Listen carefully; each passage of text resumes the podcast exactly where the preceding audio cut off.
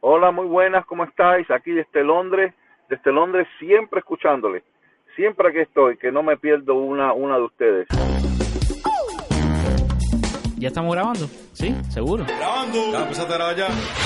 El enjambre es una cosa bastante loca, un podcast que estamos acá tratando de hacer sobre qué es lo que está sucediendo en el universo de Twitter en Cuba. Soy Lucía Mach y no sé qué hago aquí. Qué pena. ¿En serio? Buenos días, mis queridos radioescuchas. Óigame, ya a estas alturas ya no sé si llamarlos radioescuchas o cómplices. Si usted es de los que no puede perderse ni un minuto de esta cosa muy loca, pues póngase cómodo, porque hoy tenemos un programa con mucho glamour, Camilo, muy sofisticado. Yo he venido eh, de vestido largo y corbata. sí, de corbata. Evoluciona. Me la tiro, me la tiro, me la tiro. Dice, dice, dice, dice. Hoy 9 de noviembre nuestra querida Habana, nuestra preciosa Habana, amanece particularmente bella, faltando una semana para cumplir sus 500 años. Sabadito, señores, sabadito de podcast. Eh, una nueva oportunidad para hablar de Cuba, de esta realidad confusa, de esta realidad que nos duele y de esta Cuba que vivimos y que ayudamos un poquito a comprender aquí con nuestro granito de arena. Este es un podcast de El Toque y como decía Manuel Machado en uno de sus versos, hasta que el pueblo las canta, las coplas, coplas no son. Y cuando el pueblo las cantas, ya nadie sabe el autor. Buenos días, buenas tardes, buenas noches, como digo siempre. Yo soy Lucía Marsh y esto es El Enjambre. Tú más que estás pensando en la. Tú más que estás hablando. Y en esta mañana de urgencias y rutinas y de mitos mal curados, me complace como siempre presentarles al hombre que me desgració los sábados. Dime con quién anda y te diré quién eres. Retuiteador nato, signo zodiacal Libra, aunque a esta altura ya no sé si voy a presentarlo en kilogramos. Ingeniero, cuentapropista, guionista, productor de radio, prendedor de candela y adicto al reggaetón. Yo lo sé, que ahora estoy en mi momento. Yo lo sé, que soy el rey del movimiento. Camilo Condis. Camilo, eh, el próximo martes 12 de noviembre se cumplirán siete meses del secuestro de, los de los médicos cubanos Landis Rodríguez y Acel Herrera en Kenia. Este es un tema que, que tú has difundido bastante en Twitter y creo que eres Sí. de, lo- de las únicas personas que, que todavía se mantiene recordándonos. Eh, fue por el grupo yihadista Al-Shabaab, secuestrados desde el pasado 12 de abril. No se sabe mucho de ellos, más allá de que se afirman de que están vivos en manos de este grupo terrorista. Recordemos a estos médicos, señores, y no dejemos que caigan en el olvido. Para ello pueden utilizar en Twitter el hashtag Los queremos vivos. Así es, simplemente un recordatorio. Sabemos que no está, no está en nuestras manos lograr que, que regresen estos médicos a casa, pero, pero es importante que recordemos todos que ahí están. No se habla mucho de ellos, pero ahí están y, y ojalá regresen pronto junto a sus familias.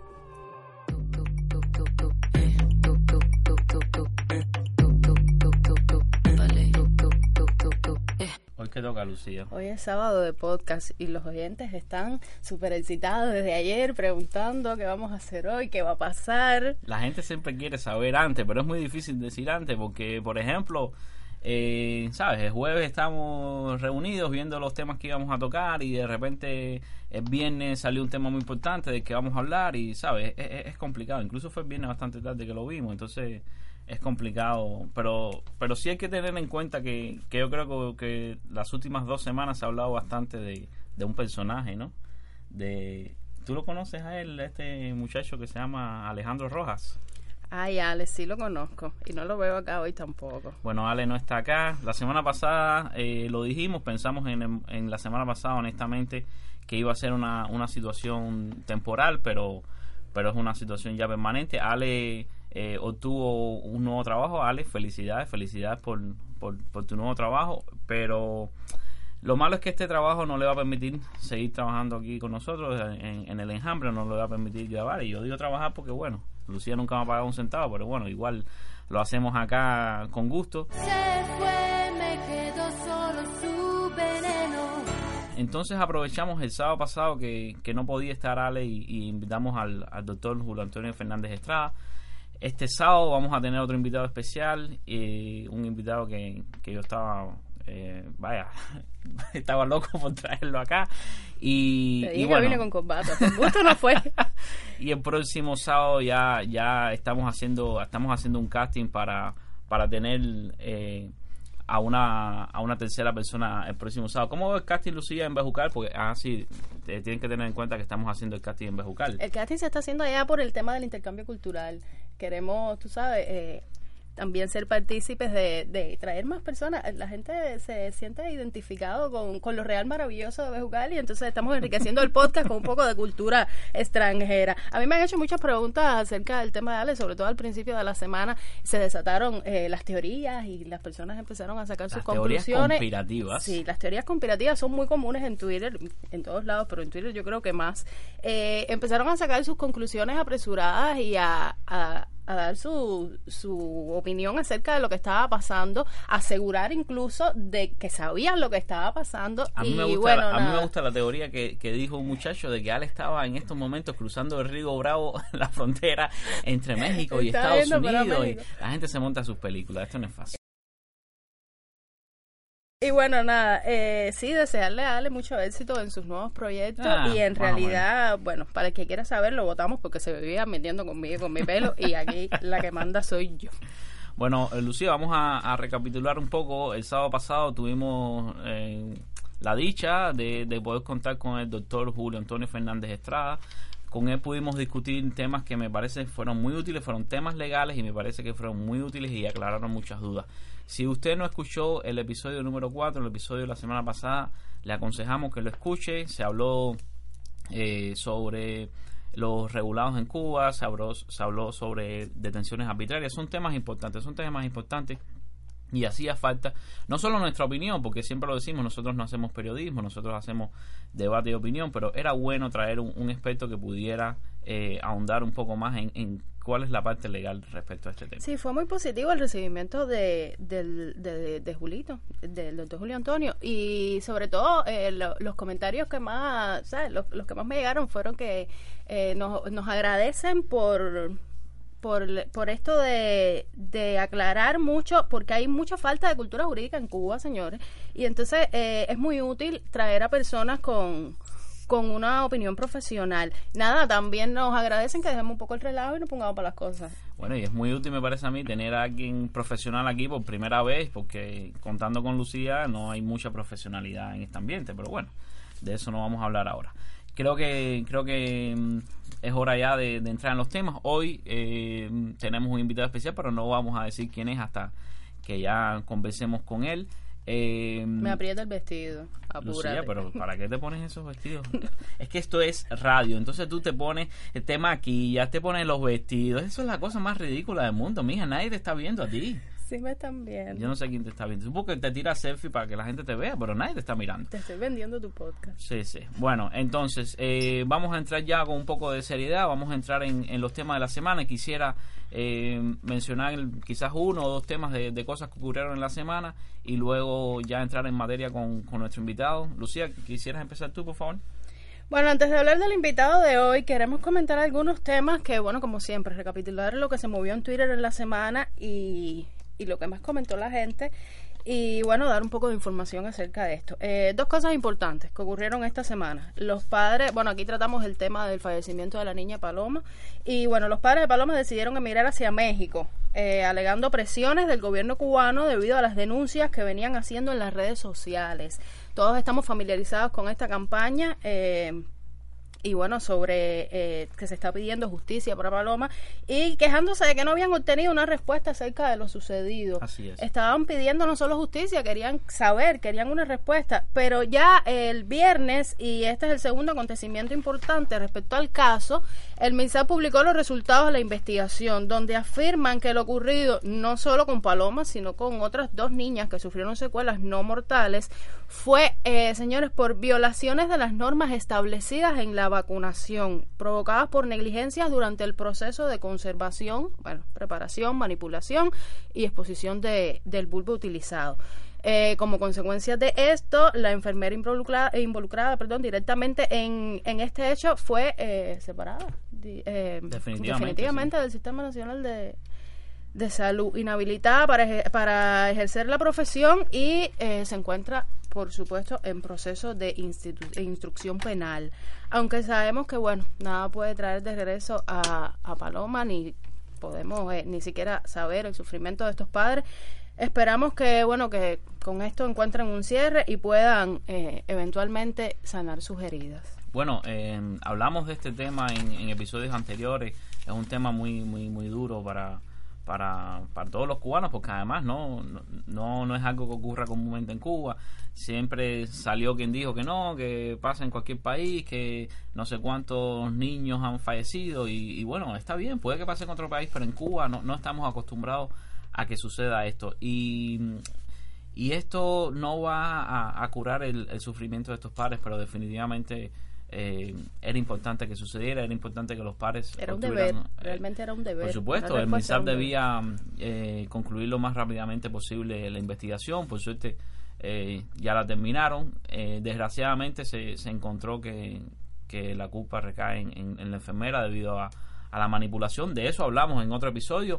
Hablamos, eh, yo tuve la oportunidad de conversar con algunos médicos amigos y, y me dijeron, y esto lo dijimos ya, que lo que se hablaba en el, en el, en el gremio era pre- precisamente que se trataba de, de una mala manipulación.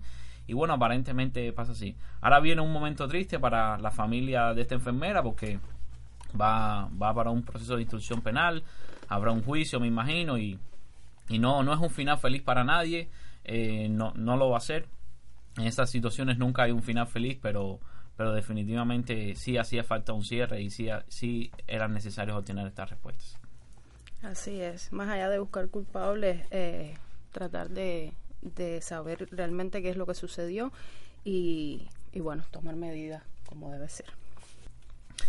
Sí, Lucía, eh, y bueno, otro tema que sonó en la semana y que es un tema que suena bastante en Cuba, se refiere al, al sector por cuenta propia. Para nadie es un secreto que, que yo siempre estoy hablando de este tema. Bueno, soy cuenta propista, me toca muy de cerca y, y para mí es importante, muy importante el desarrollo de- del sector por cuenta propia en cuanto a lo entiendo como sinónimo del desarrollo económico del país. Y, y quería hablar sobre las nuevas eh, regulaciones o las nuevas medidas para el sector por cuenta propia que salieron. Estas medidas no, no son para, para nada una sorpresa. Es decir, en el 20 de febrero pasado se anunciaron muchas de estas medidas durante meses no, no había salido nada oficialmente y bueno, al fin ya la, la Gaceta de Cuba publicó una serie de medidas, pero hoy decidí que no quiero, no quiero eh, detallar estas medidas, que no quiero hablar de estas medidas en específico, porque quiero hablar desde el punto de vista más general. Y es que me parece que ninguna de estas medidas, y no es solo mi opinión, eh, sino es la opinión de muchos eh, e- economistas, muchos estudiosos que han hablado sobre el tema, ninguna de estas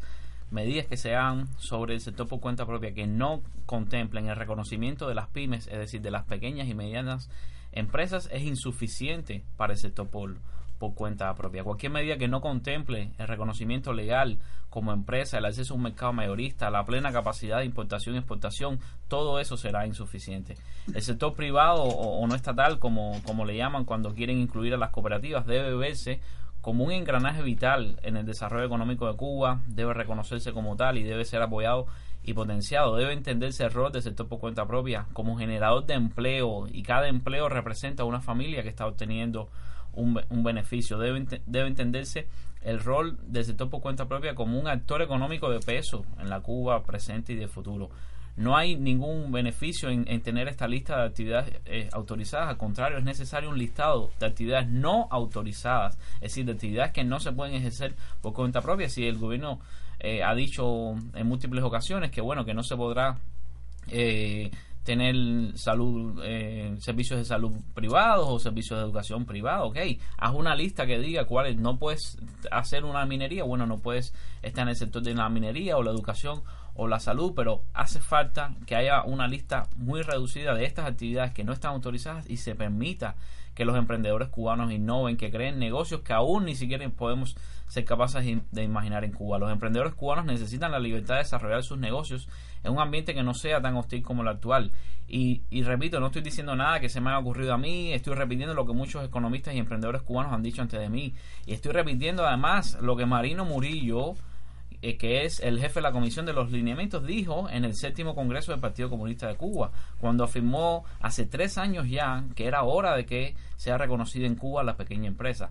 Han pasado tres años y nada ha cambiado. Es hora ya de que se liberen las fuerzas productivas del país para que podamos mejorar económicamente. Hace poco salió en el anuario estadístico de Cuba información sobre cómo le había ido económicamente a las empresas en el último año y no se mencionó al sector privado, no se mencionaron siquiera las empresas mixtas y entonces no podemos realmente tener eh, una idea de cómo va la economía cubana si, si vamos a dejar importantes sectores fuera de la economía. Estamos hablando de, de un sector que ya agrupa más de 600 mil personas, más de 600 mil cubanos son cuentapropistas de, de un total de 4 millones y medio. Sí, porque en Cuba hay 12 millones de habitantes, perfecto, pero esos 12 millones de habitantes incluyen a los niños, a los ancianos, los que no trabajan porque no pueden o, o no quieren por el motivo que sea.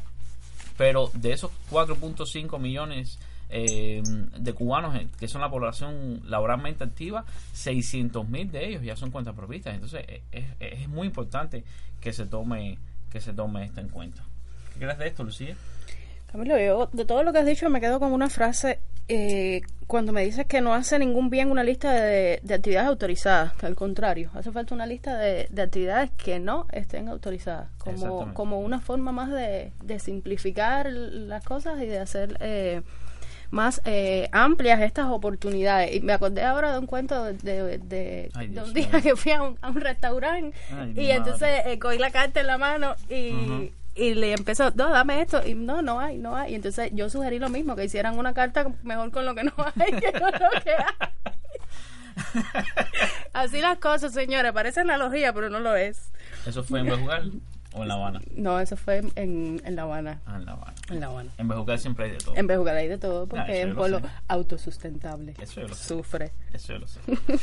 Bueno. Oye, y también ahorita hablaba a modo de chiste del asunto del intercambio cultural que también estuvo sobre la palestra a Sí, principios sonó. de la semana. Y al no final eh, las personas enseguida empezaron a lanzar sus tweets, ¡hurra! Eh, Quitaron el intercambio cultural. Y entonces la gente está como que muy necesitada de primicia y de, y de que algo cambie. Y realmente ya cuando se enfrió sobre miércoles, jueves, ¿en qué quedó eso, Camilo? Explícame. No, es que realmente no pasó nada. Lo que pasó fue que eh, la administración Trump decidió eh, escribir un memorándum eh, retirando el uso de fondos federales para el intercambio cultural.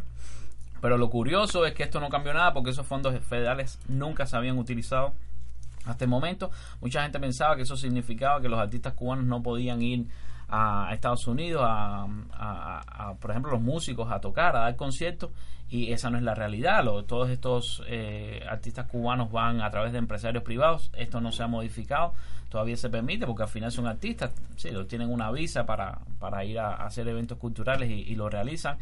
Y, y bueno, sirve para ver cuán polarizada está la opinión pública respecto a los temas de Estados Unidos-Cuba y, y entonces ves muchas personas alegrándose porque esto sucedió, pero al mismo tiempo ves muchas personas eh, que estaban eh, inconformes y, y al final te das cuenta de que ni los que se alegraron ni los que estaban inconformes estaban informados. Porque realmente nada había cambiado y, y se pensaban que el mundo se estaba cayendo. Yo, creo que en todos los temas hay alegres e inconformes.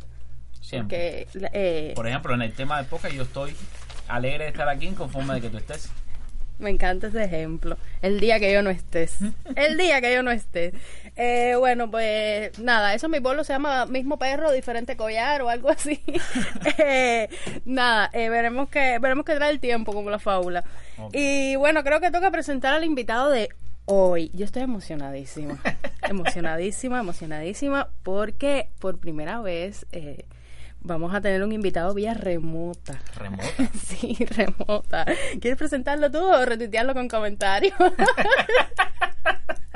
y yo creo que ya la gente se está imaginando de quién hablamos, eh, pero bueno, como siempre hacemos, vamos a dejar que se presente a sí mismo.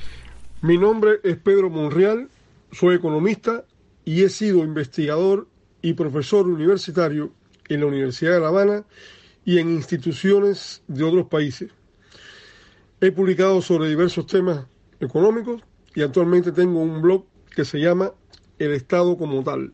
Pues sí, señores, estamos de galas, nada más y nada menos que el doctor en ciencias económicas Pedro Monreal, quien nos acompaña desde París. París. París, siempre París para soñar. Desde París, la ciudad del amor. Tú sabes que, ahora hablando aquí de París, eh, en mi pueblo había una Torre Eiffel. Ay, no, Lucía, no empiece. ¿Cómo va a haber un Te lo juro, Camilo, que tú no me crees ya, ya, nada de lo que yo vamos, digo. vamos, Vamos, vamos a hablar como real, vamos a hablar como real, que está vía remota y estamos gastando estamos gastando internet en esto y hashtag, recuerden OESAO, hashtag bajen los precios de internet. Vamos, vamos a hacerle algunas preguntas a Monreal. Bueno, doctor, la primera pregunta que yo quiero hacerle es sobre, sobre estas nuevas tiendas que, que se abrieron en, en moneda libremente convertibles y, la primera polémica que surgió con esto fue que si había o no había una dolarización en, en- en Cuba. El gobierno cubano afirma que no hay dolarización alguna, pero yo quisiera saber su opinión eh, acerca de esto, pero además quisiera saber para que, que todos tengamos claro qué cosa es una dolarización, qué significa una dolarización de la economía, porque en Cuba se habla mucho del dólar y el precio del dólar ha subido rápidamente y, me parece que todos estos temas son importantes. ¿Nos puede comentar al respecto? Un placer estar aquí con ustedes. Eh, La primera pregunta que me haces respecto a si lo que ocurre en Cuba es una dolarización o no lo es, es un tema ciertamente discutido en estos días. Y aquí voy a empezar por dar una respuesta sintética. Se trata de una dolarización parcial que incluye como elemento nuevo que es formal. ¿Por qué digo esto? Porque anteriormente, antes de que se crearan las tiendas, ya existía en Cuba una dolarización, pero que era informal. Es el mercado que precisamente se intenta reemplazar con las tiendas, es en que las personas reciben un, un dinero del exterior en dólares o en otra moneda y que se crea un mercado precisamente para satisfacer demandas que esas personas no podían encontrar en los mercados formales. Todo este negocio de Panamá, desde otros lugares geográficos, y es en un mercado dolarizado, básicamente en el sentido de que la moneda, eh, o gran mayoría de esa moneda que circulaba era dólares, los precios estaban denominados en dólares, y la gente guardaba, atesoraba en sus casas dólares para poder acumular y hacer esas compras. Ahora, lo que ocurre ahora es que el gobierno cubano, con este mecanismo que se ha creado, que tiene una racionalidad, que es tratar de eh, bancarizar, es decir, eh, canalizar hacia el sector bancario cubano ese flujo o parte del flujo de dólares, eso es racional, y se crean unas tiendas precisamente como un incentivo para que las personas puedan abrir esas cuentas y utilizarlos exclusivamente en esas tiendas. Al hacerlo, se dolariza parcialmente la economía. Queda claro que no es una dolarización completa de la economía cubana. Eh, funciona en un segmento del mercado cubano, ese que específicamente se ha creado de manera formal, y también va a seguir funcionando, pero de manera informal, en el mercado que siempre ha existido de dólares. Pero insisto que lo nuevo es que se ha hecho una dolarización parcial de la economía, que incluye un por ciento de lo que se vende y se compra en este país, en estas tiendas con esos mecanismos de crear previamente una cuenta, emisión de tarjeta denominada en dólares y utilización para esas compras. Ahora, aquí es importante eh, destacar una idea. Hay tres funciones del dinero que son importantes tener en consideración. Y comienzo diciendo que el dinero no es el billete, el dinero no es el papel eh, que circula o las monedas que circulan. El dinero es una categoría económica que se expresa, entre otras cosas, en eh, un papel moneda que circula, se, se, expresa, entre otras cosas, en precio, se expresa, entre otras cosas, en cuentas bancarias. Ahora, hay tres funciones importantes del, del dinero. Es un medio de intercambio, sirve obviamente para hacer actos de compra y venta en un mercado, es una medida de valor porque los precios se expresan en una o en determinada moneda y es un medio de atesoramiento porque las personas utilizan una determinada moneda y otras no para acumular, para atesorar, para guardar por diferentes razones. Cuando uno eh, trata de entender eh, este tema de la dolarización en Cuba, esta que es parcial, insisto, eh, uno observa que en estas tiendas o en este mecanismo, tiendas y bancos, tarjetas, funcionan estas tres funciones únicamente vinculadas al dólar. Es decir, los precios de las mercancías que se venden se miden de acuerdo al dólar, no son precios, eh, precios eh, expresados en, en, rupias de la India, en dólares. Eh, el medio de intercambio es el dólar, o sea, son tarjetas que representan el dólar cambiándose por productos que fueron comprados en dólares y las personas atesoran en el banco previamente una cantidad de dólares. Entonces, no hay manera de decir que este no es un mecanismo en el cual no exista una dolarización.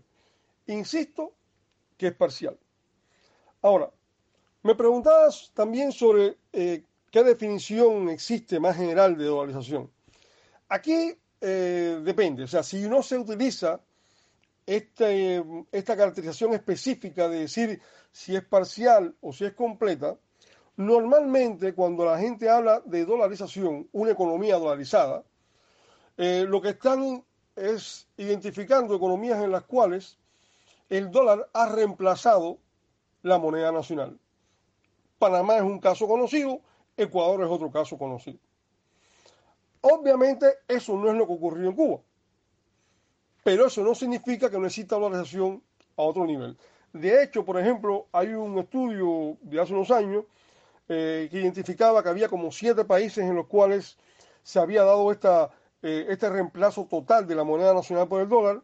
Había como unos 12 países en los cuales el volumen de las operaciones que se hacían en dólares era muy grande, entre 30 y 50%, y había muchos otros países en los cuales el dólar eh, circulaba eh, de alguna manera.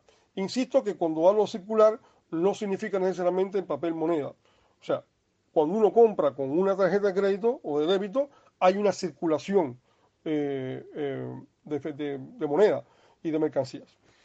Eh, eso es básicamente el, tema. Eh, yo quiero terminar diciendo algo que me parece que es importante, y es que eh, en el caso de Cuba, esta dolarización no es un accidente, como ocurre en otros países, o sea que ante el fracaso de determinadas políticas, el mercado mismo se encarga de crear esta dolarización. En Cuba ha sido una decisión gubernamental, oficial, eh, aunque también es cierto que expresa, eh, no sé si el fracaso, o por lo menos expresa el agotamiento de un mecanismo anterior que se había utilizado, que es muy conocido, que es el de el, peso convertible cubano, eh, que funcionó hasta un momento determinado, pero por razones que se han hablado mucho en estos días, ha ido perdiendo esa idea original con la que surgió, que era que un Cook es, era tan bueno como un dólar. Eso ya no funciona de esa manera y se expresa, eh, como tú has mencionado en tu pregunta introductoria, en el hecho de que en días recientes, eh, eh, asociado a este proceso de las tiendas y de las cuentas en divisa, el, precio del, peso convertible se ha devaluado frente al dólar. Bueno, yo pienso, mi opinión personal es que no, no, no habrá una dolarización total de la, de la economía cubana, porque bueno, está el embargo o bloqueo, como prefieren llamarle, y sabemos muy bien y tenemos muy bien claro las dificultades que enfrenta el gobierno cubano para operar en dólares en el escenario internacional y, con instituciones financieras extranjeras. E, estas dificultades son reales, aunque algunos se nieguen a, decirlo. Por lo que yo quisiera saber es si se mantiene a largo plazo esta dolarización parcial que usted ha explicado, ¿Cómo puede impactar esta dolarización parcial en la economía de los cubanos, es decir, la economía personal, la economía familiar de los cubanos? Efectivamente, el tema del impacto posible de esta dolarización parcial en, los cubanos eh, es un tema eh, complicado e importante. Eh, quiero comenzar por algo que has expresado en, en la pregunta que haces, y es que dices si se mantiene esta dolarización parcial y también apuntas a la cuestión del plazo, mencionas el largo plazo. Eh, sobre lo primero, eh, esto de si se mantiene la dolarización parcial que existe ahora, Ah, lo, lo primero es que hay una tendencia a reforzarla, en el sentido de que se ha expresado de que es muy probable de que se produzca una ampliación de la oferta de esas tiendas, lo cual consolidaría esta esfera de actuación del dólar.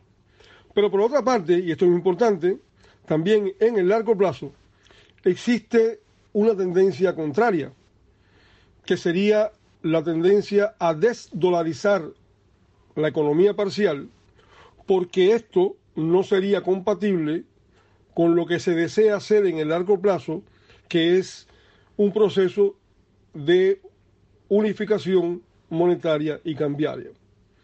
Para decirlo rápidamente, este esquema de dolarización parcial que existe hoy no es compatible con la aspiración a que sea la moneda nacional, el peso cubano, quien monopolice eh, las funciones esenciales del dinero en Cuba.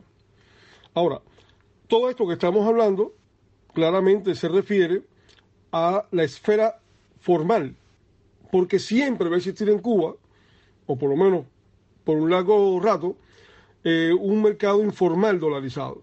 Y la razón, entre otras, pero muy importante, es que los flujos de remesas que vienen hacia Cuba hoy son grandes y eso crea una dinámica que está por fuera del control oficial.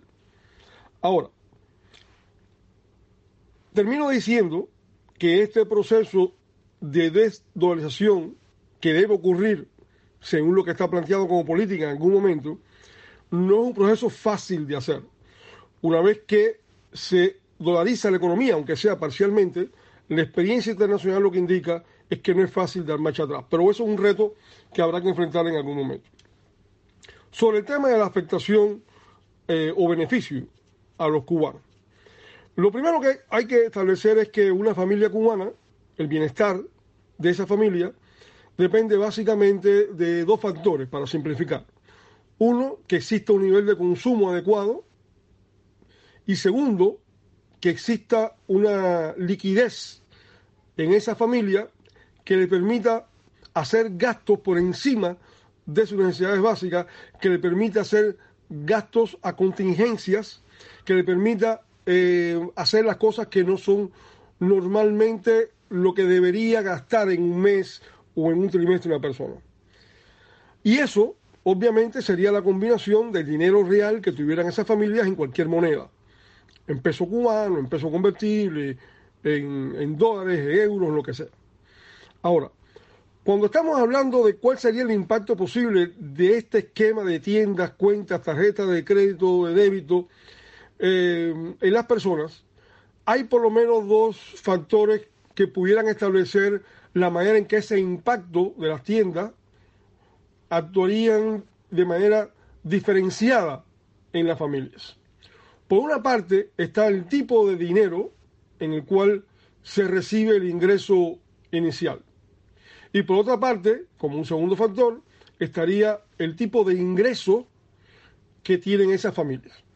En, cuanto al tipo de moneda, es importante. Las personas que reciben algún tipo de moneda libremente convertible directamente, por la razón que sea, no van a tener que enfrentar los problemas que ya se están viendo de devaluación del peso convertible cubano o del peso cubano eventualmente. Son personas a las cuales llega directamente el dinero en una eh, divisa que van a poder en el banco ajustar y crear su cuenta con ella.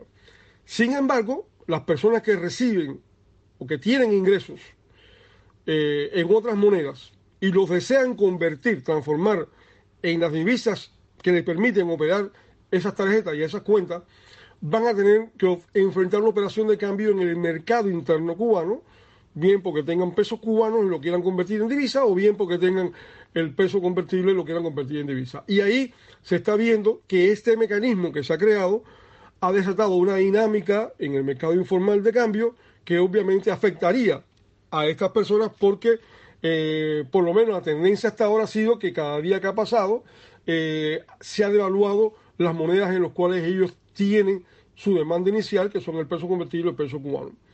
El otro factor que es importante es el factor relativo al tipo de ingreso de las familias. Obviamente, una familia en la cual los ingresos fundamentales dependan de tener un ingreso fijo estatal, sea un salario o sea una pensión, no pueden ser considerados como clientes habituales del tipo de tienda que se está abriendo. Por una sencilla razón de cálculo entre el nivel de ingreso que tienen y los precios de esas mercancías. Se sabe que hay una parte de las familias cubanas con esta característica que reciben remesas. Remesas que no son en modo alguno un complemento, como a veces se dice, sino que en muchos casos eh, es lo que proporciona el mayor nivel de ingreso de esa familia.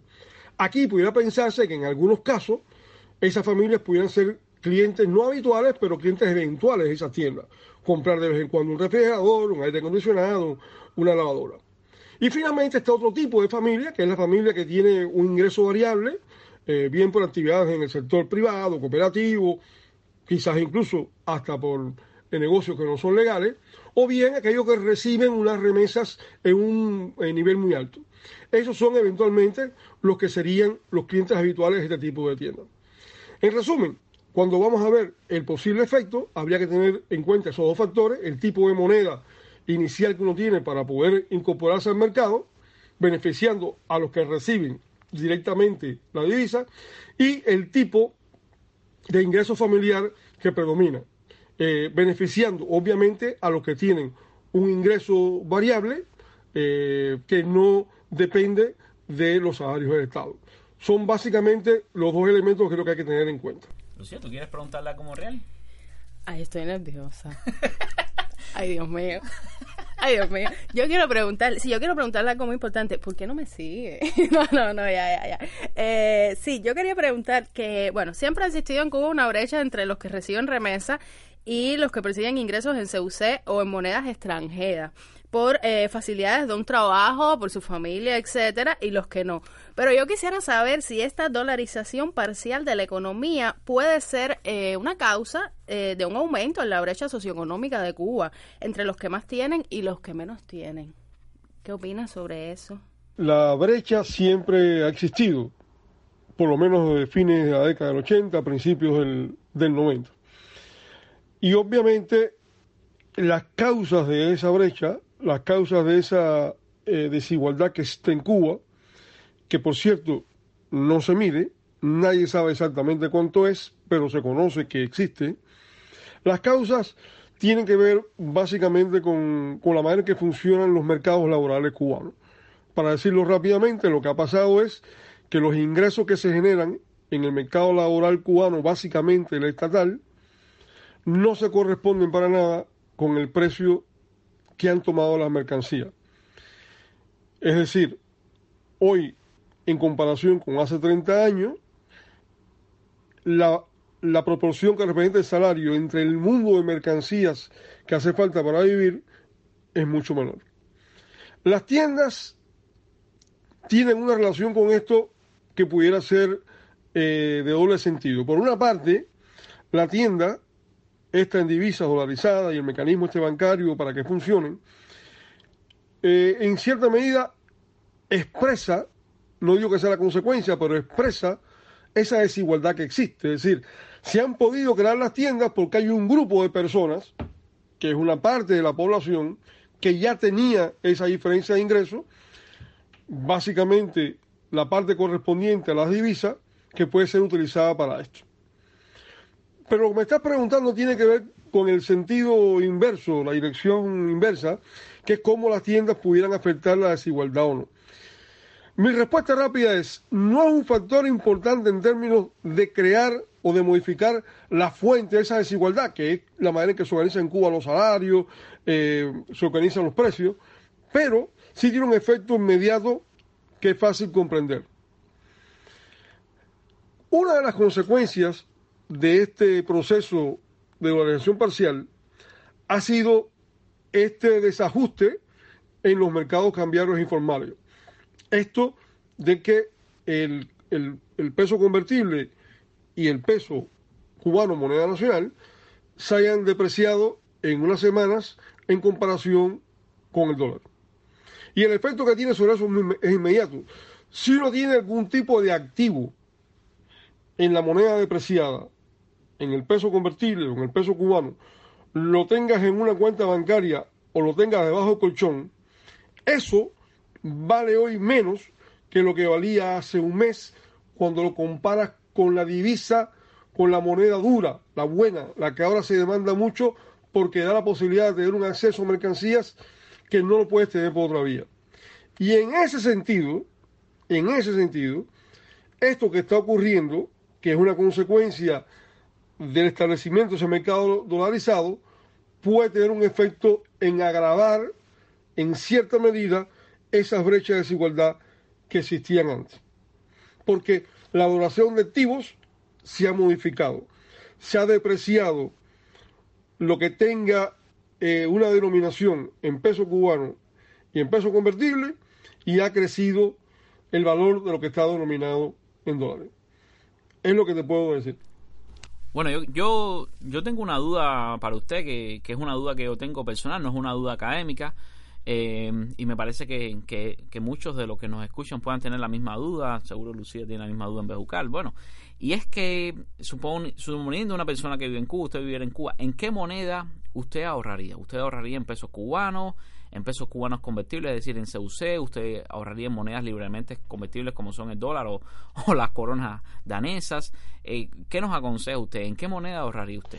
No solamente en Cuba, sino también en muchos países del mundo, las personas prefieren ahorrar en una moneda estable, fuerte, generalmente divisas que representan las monedas de países desarrollados, como pudiera ser el dólar, el euro, la libra esterlina, el yen japonés. Y la razón es precisamente que esas son las monedas que en largos periodos de plazo se mantienen de manera más estable, pierden menos valor, y como el ahorro consiste precisamente en tratar de conservar el valor de algo durante un tiempo, pues son vehículos de conservación de valor preferidos por la gente.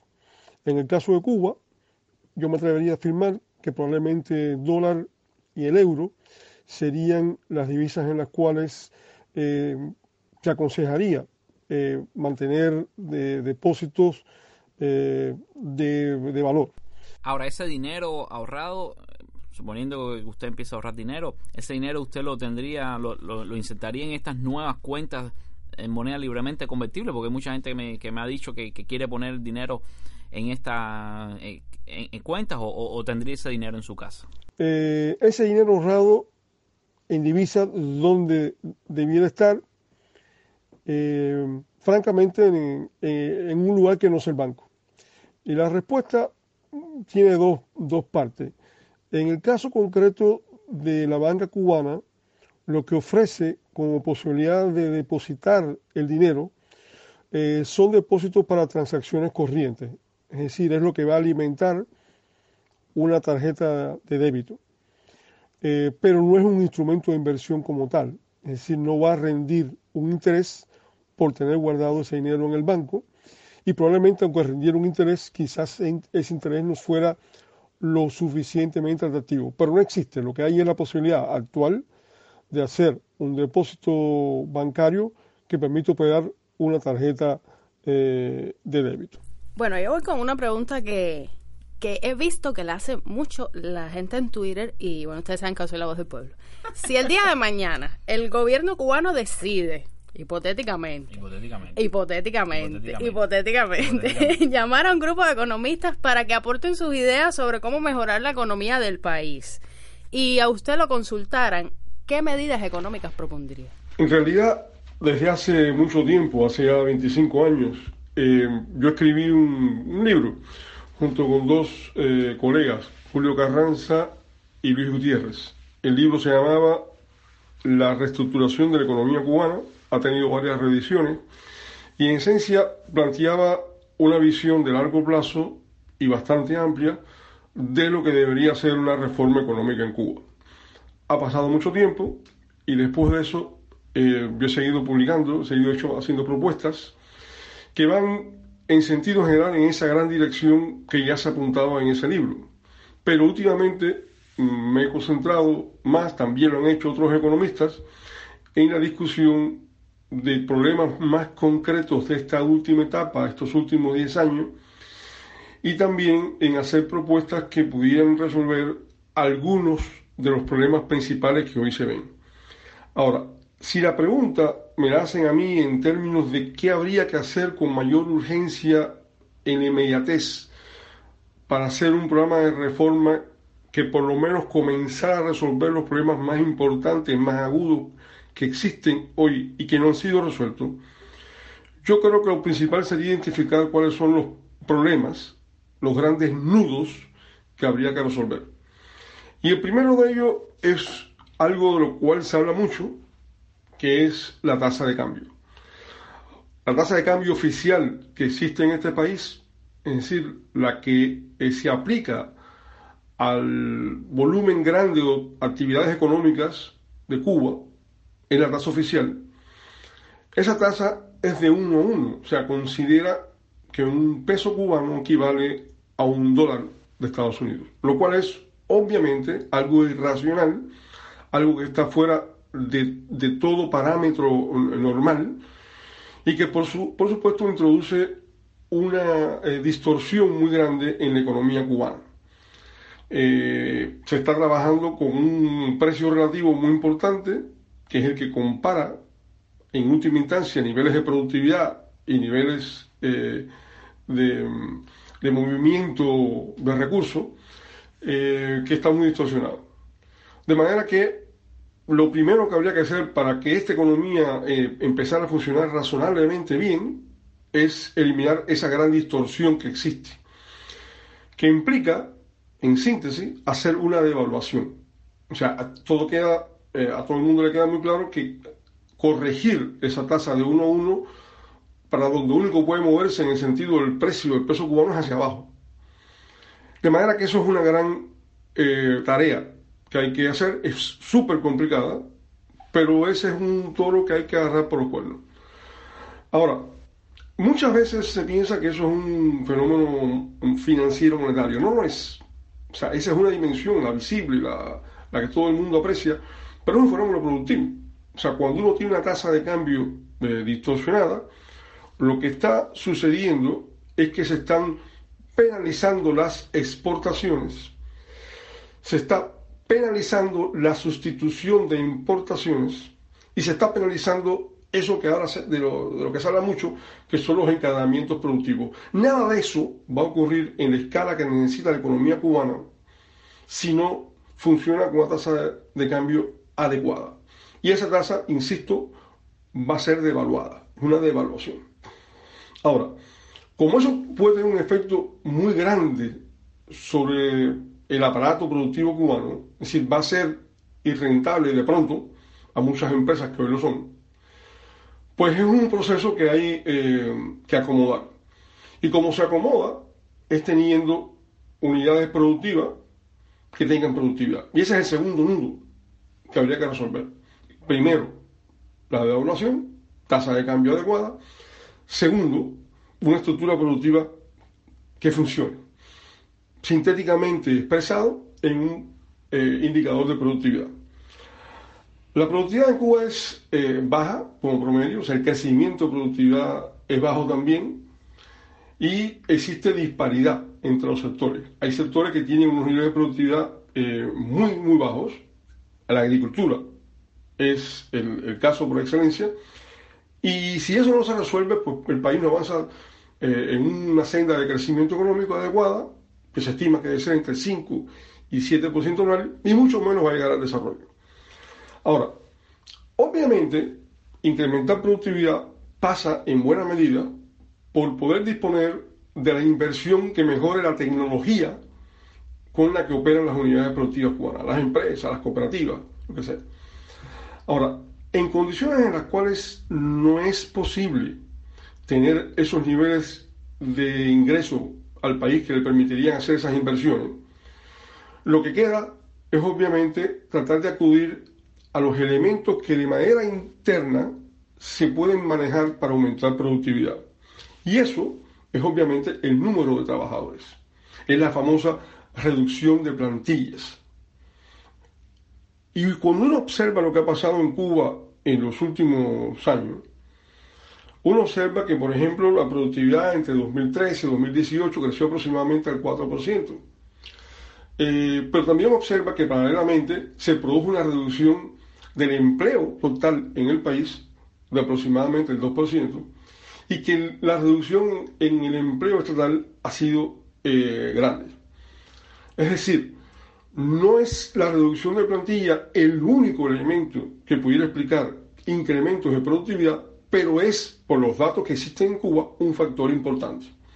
Cuando uno observa lo que ha ocurrido con el empleo estatal en el país, es importante tener en cuenta que entre el 2010 y la actualidad, esa reducción de plantillas estatales ha sido de más de un millón de trabajadores.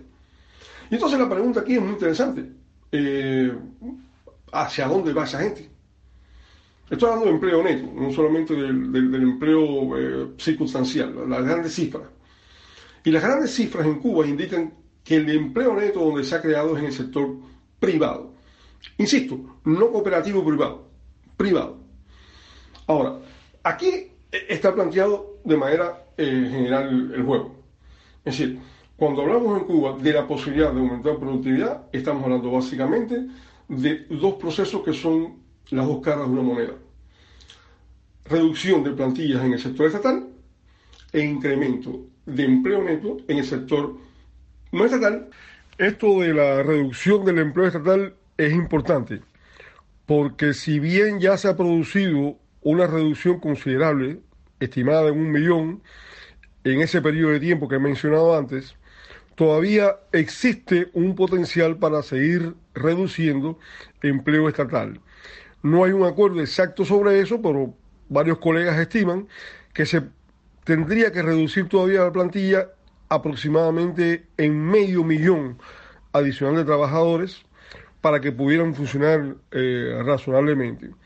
Y entonces, obviamente, esto nos lleva a, a tratar de precisar que los dos problemas que deberían recibir medidas económicas en el corto plazo son problemas asociados a estos dos nudos que se han identificado.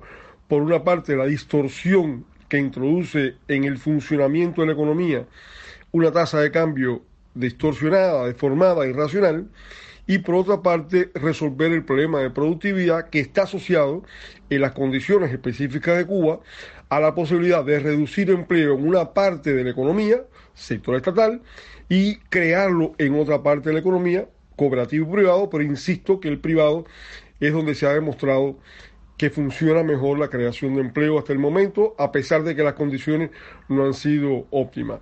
De manera que las recomendaciones se irían a concentrar en estos dos grandes temas y medidas específicas que en el corto plazo habría que adoptar para que esto eh, comenzara a funcionar. Yo quisiera saber qué opina usted acerca de esta costumbre, por llamarlo de alguna manera, que cada vez es más popular en Twitter de retuitear de forma jocosa o confesionar memes a, eh, a, razón de sus hilos. Bueno, no son de sus hilos, es de el retweet puntual de Camilo Condis.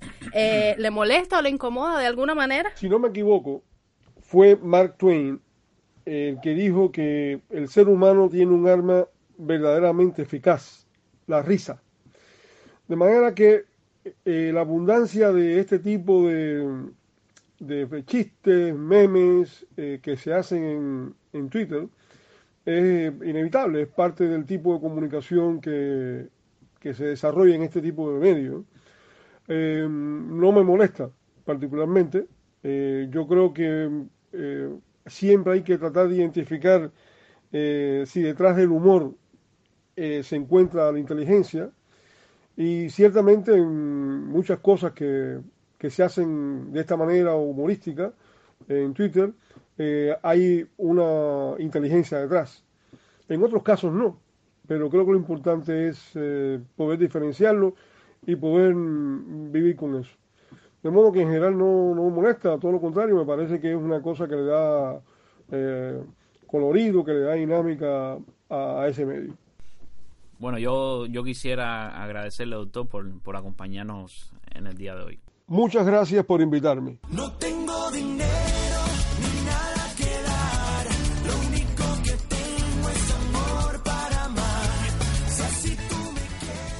Eh, pues te decía que en mi pueblo hay una Torre Eiffel y tú no me crees y ya Ya yo estoy un poco Dios mío. molesta porque de hecho ya me están saboteando en edición diciendo que es mentira. Yo invito a que todo el mundo vaya a corroborar todo lo que estoy diciendo ¿A de? Bejucal. Está- ahora mismo estamos en cuarentena. Yo les aviso cuando se acabe la cuarentena. cuarentena. Estamos en No se cuarentena. puede entrar a Bejucal. No se puede entrar a Bejucal. Yo les aviso cuando termine la cuarentena para que vayan a ver la Torre Eiffel. Ya no funciona como Torre Eiffel, ahora es una antena.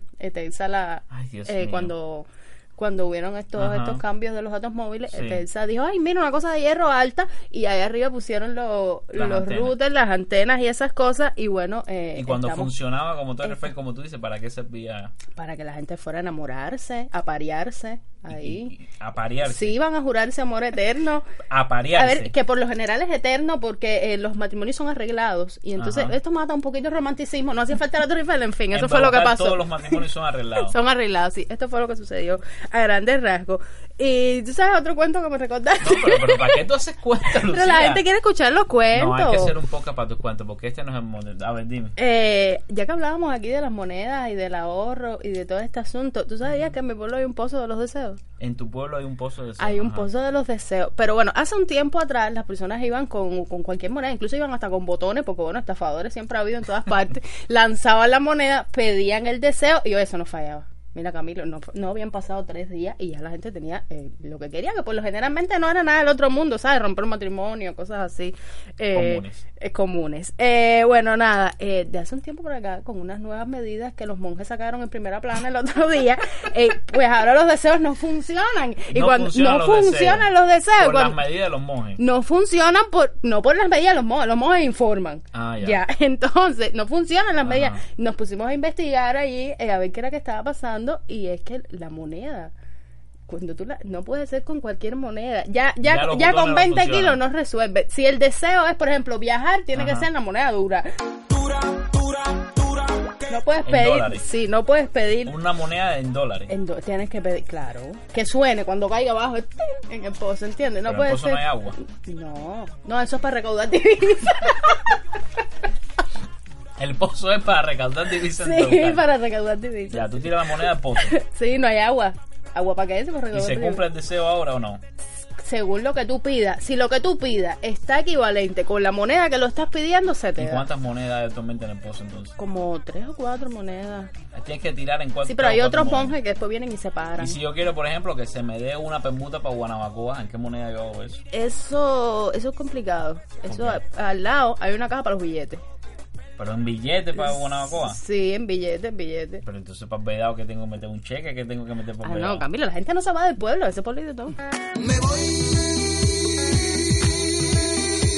pa' mi casa. Me voy. Bueno, entonces, eh, ¿tenemos algún asunto pendiente hoy, Lucía? ¿Tú no, ibas a, ¿Tú no ibas a hacer una rifa? Tenemos concursitos, sí. Sí, tenemos concursitos, tenemos concursitos porque, bueno, eh, aprovecharon una vez más para recordar que hoy es sábado de bajar los precios de internet. Bajan los precios de internet, por favor.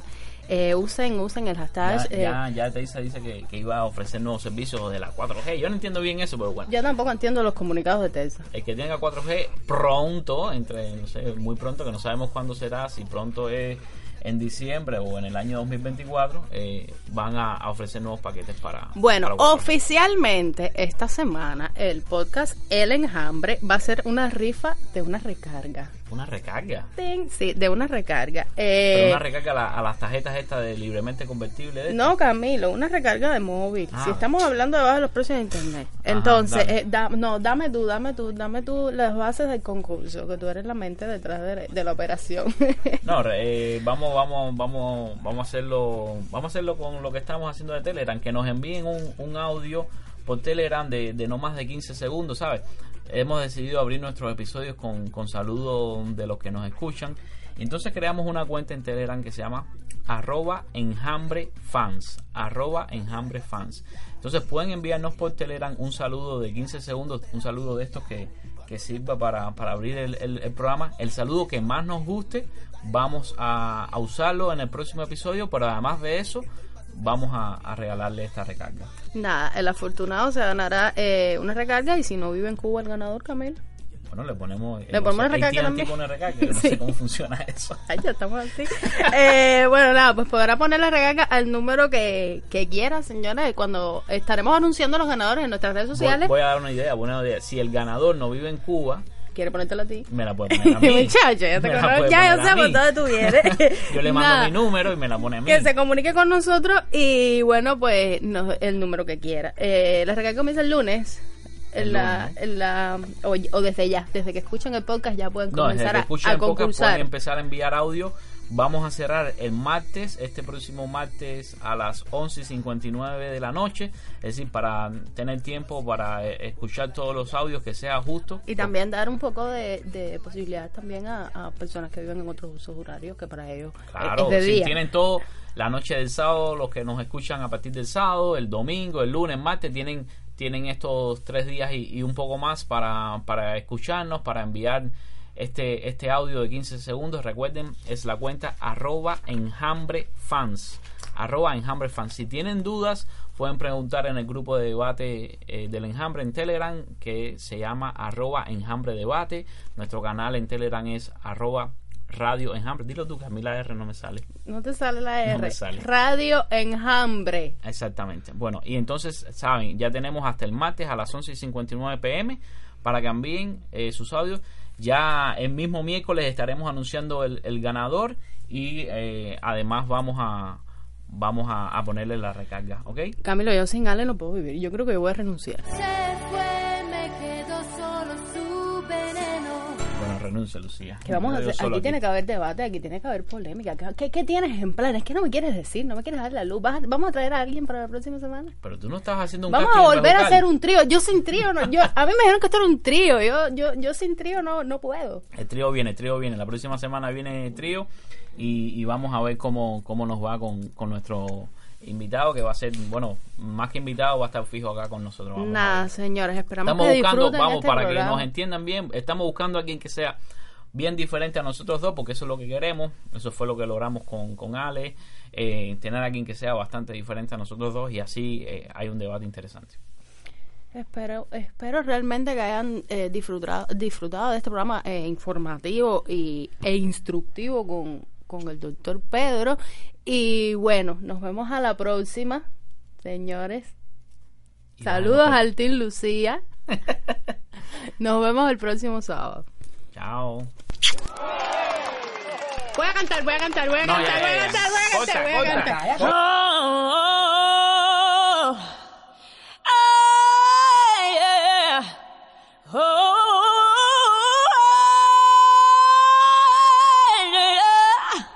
Podcast.